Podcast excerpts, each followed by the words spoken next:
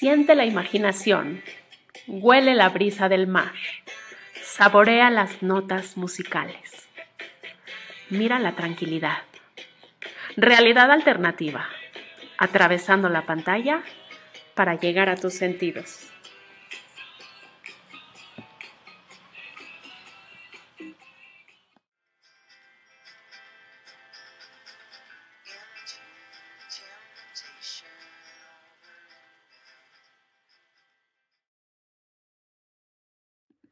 Antes de comenzar, quiero recordarte que Realidad Alternativa es un proyecto que nace del corazón, con la idea de ser inclusivos y solidarios con gente que vive con discapacidad auditiva, que nos han enseñado que se puede disfrutar de este espacio de muy distintas maneras. Y es por ello que puedes revisarlo en la plataforma de tu preferencia, además de que conoceremos en cada recorrido diferentes causas para ayudar y dejar un granito de arena en este maravilloso planeta. Da clic en el botón de discapacidad para ver todas las opciones de navegación y ajusta la que más te acomode. Suscríbete gratuitamente en la página realidadalternativamx.com.mx y viaja cada semana a otro rincón de este maravilloso mundo. Yo soy Yael Janselson y te invito a cerrar los ojos, respirar, dame tu mano y vamos a volar hasta La Habana, Cuba. Comenzamos. Bailes y sones cubanos contagian a cada uno de los nacidos en esta tierra y a quienes como nosotros la visitan. Costumbres y tradiciones que permanecen intactas se unen en La Habana, capital cubana, que se encuentra en el occidente de Cuba, y aunque es la más pequeña de todas las provincias, sus más de dos millones de habitantes la convierten en la más poblada de toda la isla. En sus 15 municipios, particularmente en los de Playa, Plaza de la Revolución, Centro Habana, Habana del Este y La Habana Vieja, que es Patrimonio de la Humanidad por la UNESCO, te aseguro que en este viaje vamos a encontrar innumerables sitios de interés arquitectónico, cultural y turístico. Entre sus monumentos más representativos se encuentra la Catedral de La Habana, la Plaza de Armas, el Castillo del Morro, el Museo de la Revolución, el Palacio Nacional de Bellas Artes, el Gran Teatro de La Habana, el Capitolio, la Plaza de la Revolución y el Malecón, quizás el símbolo más reconocido a nivel internacional de la ciudad.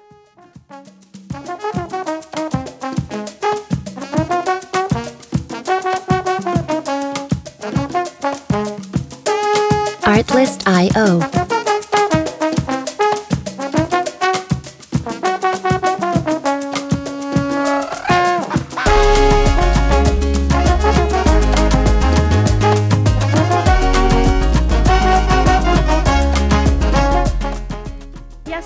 a caminar en la avenida del Puerto y Prado en la conocida Habana Vieja, para pasar por el castillo del Salvador de la Punta, que se alza a la entrada del puerto de La Habana, junto con el castillo de los Tres Reyes del Morro y el castillo de la Real Fuerza.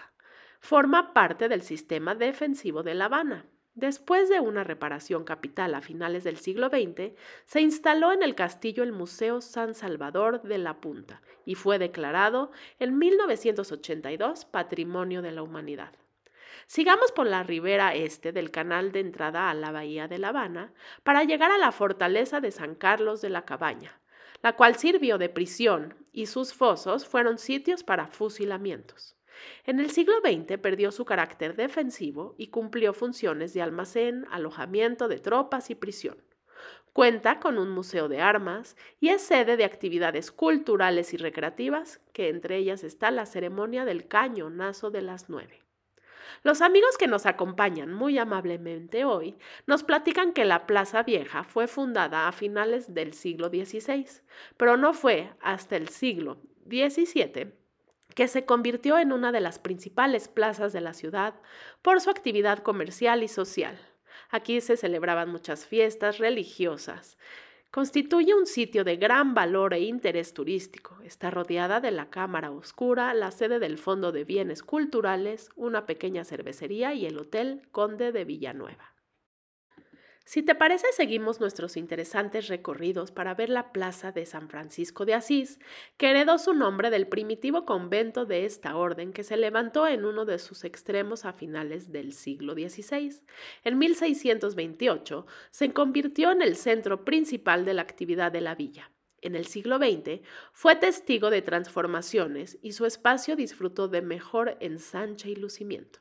Y de aquí muy cerca se ve la famosa Plaza de Armas, que fue la primera plaza erigida o construida en la villa de San Cristóbal de La Habana, y sus funciones eran comerciales y públicas. Hoy es el corazón de la ciudad antigua. Fíjate bien y mira el templete, el cual fue escenario de la primera misa y cabildo celebrado bajo el frondoso árbol llamado ceiba. Todos los años, vísperas del 16 de noviembre, fecha en que fue fundada la ciudad, el lugar es testigo de la peregrinación de cientos de habaneros que le dan tres vueltas a la ceiba y echan monedas a sus raíces mientras en silencio piensan en un deseo, una bonita tradición, ¿no? ¿Sabías que la plaza de la catedral la integra un conjunto de elegantes casonas de la aristocracia de la época y es la máxima expresión del periodo barroco de la arquitectura colonial, que con su solemnidad religiosa caracteriza el lugar. Ha sido escenario de diversos sucesos de carácter histórico, político y social.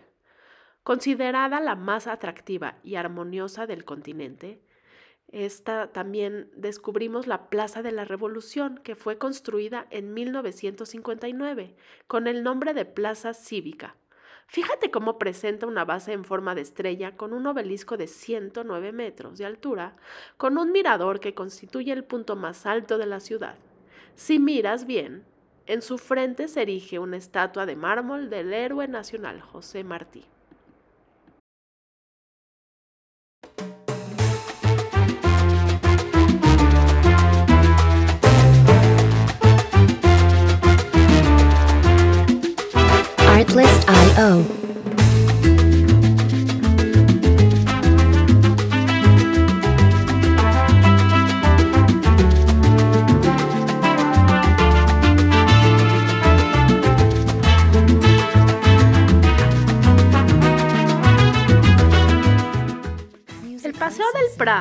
Originalmente llamado Alameda de Extramuros o de Isabel II, fue construido en 1772 en él hay ocho estatuas de leones hechas de bronce que parecen custodiar el paseo, ¿no te parece? Durante el recorrido podemos apreciar también el Parque de la Fraternidad, el Gran Teatro de La Habana y al final las ruinas del antiguo edificio de la cárcel. Aquí en La Habana Vieja paseamos frente a la Fuente de India y el Parque de la Fraternidad hasta el Malecón y llegamos al Parque Central que fíjate cómo está rodeado de tres hoteles tradicionales, en Inglaterra, el Plaza y el Telégrafo. Nos han platicado que el sueño de edificar una catedral verde en la capital cubana fue una realidad cuando este bello jardín botánico abre sus puertas al público en 1984. Centro de Exposición Natural muestra parte de la flora cubana y del resto de los trópicos del mundo. Constituye una institución educativa, científica y recreativa con pabellones de exposiciones, laboratorios, viveros, un herbario y un eco y un eco-restaurante que suena interesante. Por su parte, el Bosque de la Habana es un proyecto realizado por el urbanista francés Jean-Claude Nicolas Forestier en la década de los 20. Actualmente forma parte de un enorme proyecto denominado Parque Metropolitano y abarca un territorio de 678 hectáreas e incluye los municipios Plaza de la Revolución, Playa, Cerro y Marianao. Posee variedad de especies botánicas y es considerado el pulmón verde de la ciudad. Y ya que estamos viendo tanta naturaleza, ¿qué tal si montamos un caballo en el Parque Lenin, el cual posee una extensión de 745 hectáreas y es un sitio concurrido fundamentalmente los fines de semana? Si no te gusta montar a caballo, puedes andar en bicicleta, subirte en una locomotora de vapor o disfrutar de un picnic a la sombra del frondoso Framboyán. Fundado en 1972, cuenta con restaurantes, un kiosco para venta de alimentos, parque de diversiones, piscinas, áreas de rodeo cubano y galerías de arte, entre otras instalaciones. Me encantó este lugar a ti, ¿no?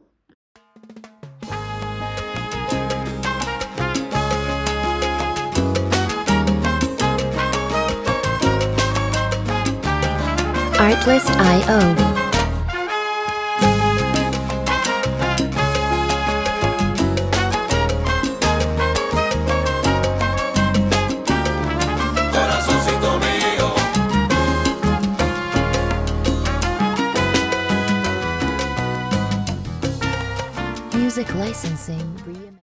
Nos dicen que tenemos que visitar la rampa para ver muestra de artistas cubanos de reconocido prestigio internacional, por lo que se convierte en un museo rodante prácticamente, animada en su trayectoria por un grupo de instalaciones culturales, recreativas y de restauración, y no podemos dejar de caminar y disfrutar de la brisa del malecón. Este malecón habanero es una de las avenidas más populares de toda La Habana, lugar ideal, sobre todo a la hora de la puesta del sol. ¿Qué tal si disfrutamos de estas espectaculares vistas? ¡Qué divino! La Quinta Avenida es la más elegante de La Habana. Se ha convertido en una zona ideal para el turismo, con numerosos hoteles, restaurantes, salas de espectáculos y comercios de productos locales e internacionales. Muchos deben de querer ir a la tradicional fábrica de tabacos Partagás y ver cómo es el proceso de producción del famoso tabaco. A mí la verdad el olor de los habanos o puros me choca y no me llamas nada la atención, pero si gustas entrar, yo te espero aquí afuera y me uno a estos bailarines callejeros mientras te espero.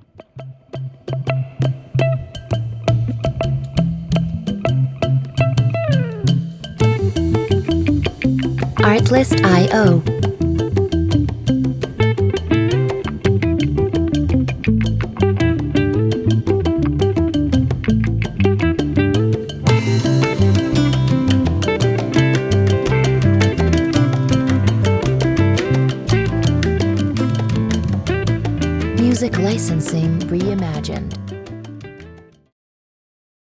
Puedes ver desde aquí el Capitolio, qué majestuoso edificio neoclásico. Aquí la estatua de la República de Cuba que exhibe es la más grande del mundo bajo techo. ¿Y en otros temas te gustan los autos antiguos? Encontré un recorrido panorámico por el malecón hacia el túnel de la Bahía de La Habana que pasará por el Hotel Ambos Mundos, la Universidad de San Jerónimo de La Habana, la bodeguita del medio, que es un must entrar, y ver la calidad de músicos y bailarines de este emblemático restaurante. En el trayecto hacia el Capitolio haremos un recorrido panorámico por el Paseo del Prado, el Parque Central, la Acera del Louvre, el Gran Teatro de La Habana y hagamos una breve parada para fotos, rumbo a la fábrica de ron Bocoy y vamos a degustar el ron. En el trayecto hacia la Plaza de la Revolución se bordea el Estadio de Béisbol Latinoamericano, la Universidad de La Habana, la escalinata en la rampa que ya fuimos y ahora sí vamos a dejar el coche estacionado para entrar a la tradicional heladería Copelia la cual nació de un proyecto dirigido personalmente por Fidel Castro, cuyo objeto era producir más sabores de helado que las grandes marcas estadounidenses, pero lo que se, para lo que se adquirieron mejores máquinas de los Países Bajos y Suecia.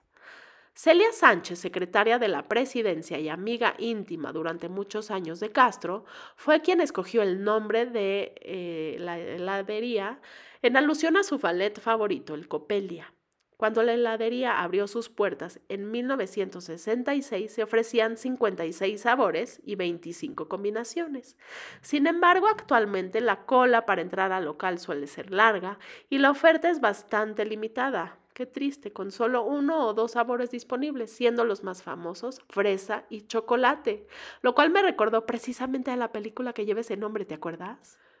Luego seguimos en auto al Cine Yara, al Hotel Habana Libre y acabamos en el Malecón Habanero, donde al regresar ya el auto podemos disfrutar de los platos típicos cubanos, que son el resultado de la mezcla de tradiciones españolas, africanas, aborígenes, yucatecas y hasta asiáticas. Entre los más significativos están el achiaco, el casabe, los buñuelos, los tamales, los tostones, el cerdo asado y el congrí. Si te gusta cocinar, creo que ya es momento de preparar nuestros ingredientes y a un ritmo delicioso cubano, ir a la cocina y hacer un típico platillo llamado ropa vieja. Da clic en el botón o si prefieres, sigue viajando. Ropa vieja es el plato típico cubano más representativo. Su nombre proviene de su aspecto. El origen exacto de esta comida es un misterio. Algunos dicen que llegó a Cuba de las Islas Canarias y otros dicen que llegó de otras regiones. Aunque no hay referencia histórica de este hecho, Nosotros vamos a prepararlo y probar. Y es así como dejamos a esta hermosa e interesante región del planeta con ganas de regresar. Viajaremos cada semana a otro rincón de este maravilloso mundo para conocer, disfrutar y volar con la imaginación.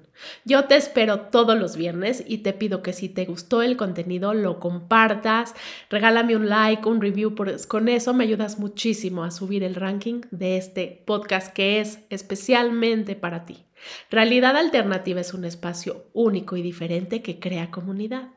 Encontré que FOAL Cuba es una asociación privada sin ánimo de lucro que mediante programas de inclusión laboral, educación, integración social y fortalecimiento institucional de organizaciones públicas, privadas o de la sociedad civil, impulsa acciones de mejora de la rehabilitación de las personas con discapacidad visual, actividades recreativas y deportivas, investigación y aplicación de nuevas tecnologías, dirigidas al campo de la discapacidad visual y en general actividades de acción social destinadas al cumplimiento del fin principal perseguido en este caso en el sistema educativo de la, de la, isla de La Habana.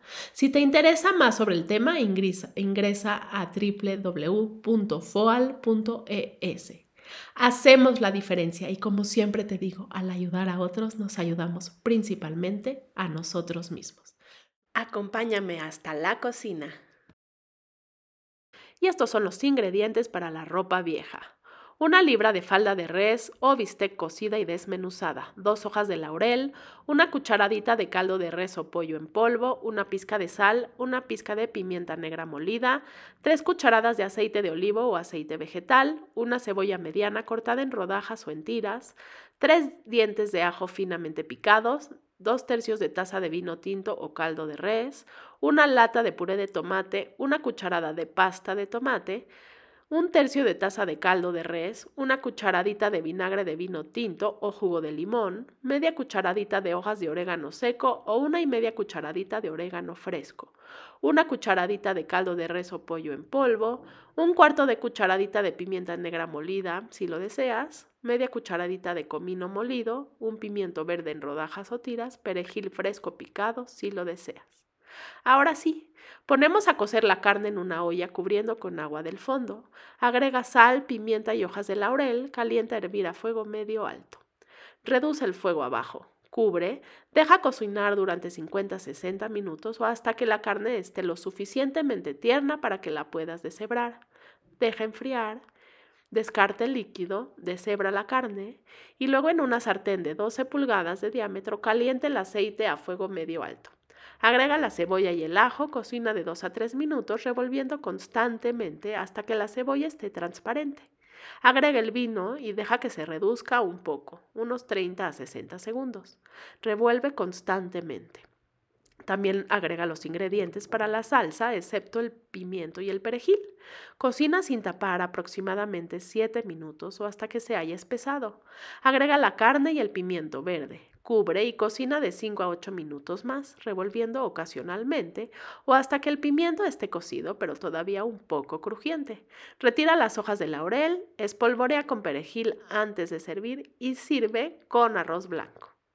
Comparte la foto de tu platillo en el Facebook de Realidad Alternativa o en los comentarios de la página para conocer tus opiniones y sugerencias. Si no lo has hecho, suscríbete gratuitamente en la página www.realidadalternativamx.com.mx y viaja cada semana a otro rincón de este maravilloso mundo. Gracias por viajar conmigo. Muy buen provecho y hasta la próxima semana.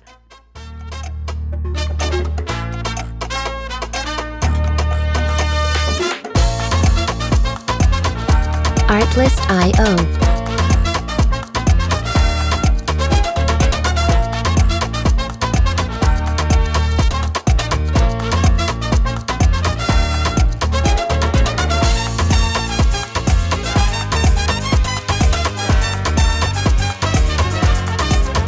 Music licensing reimagined.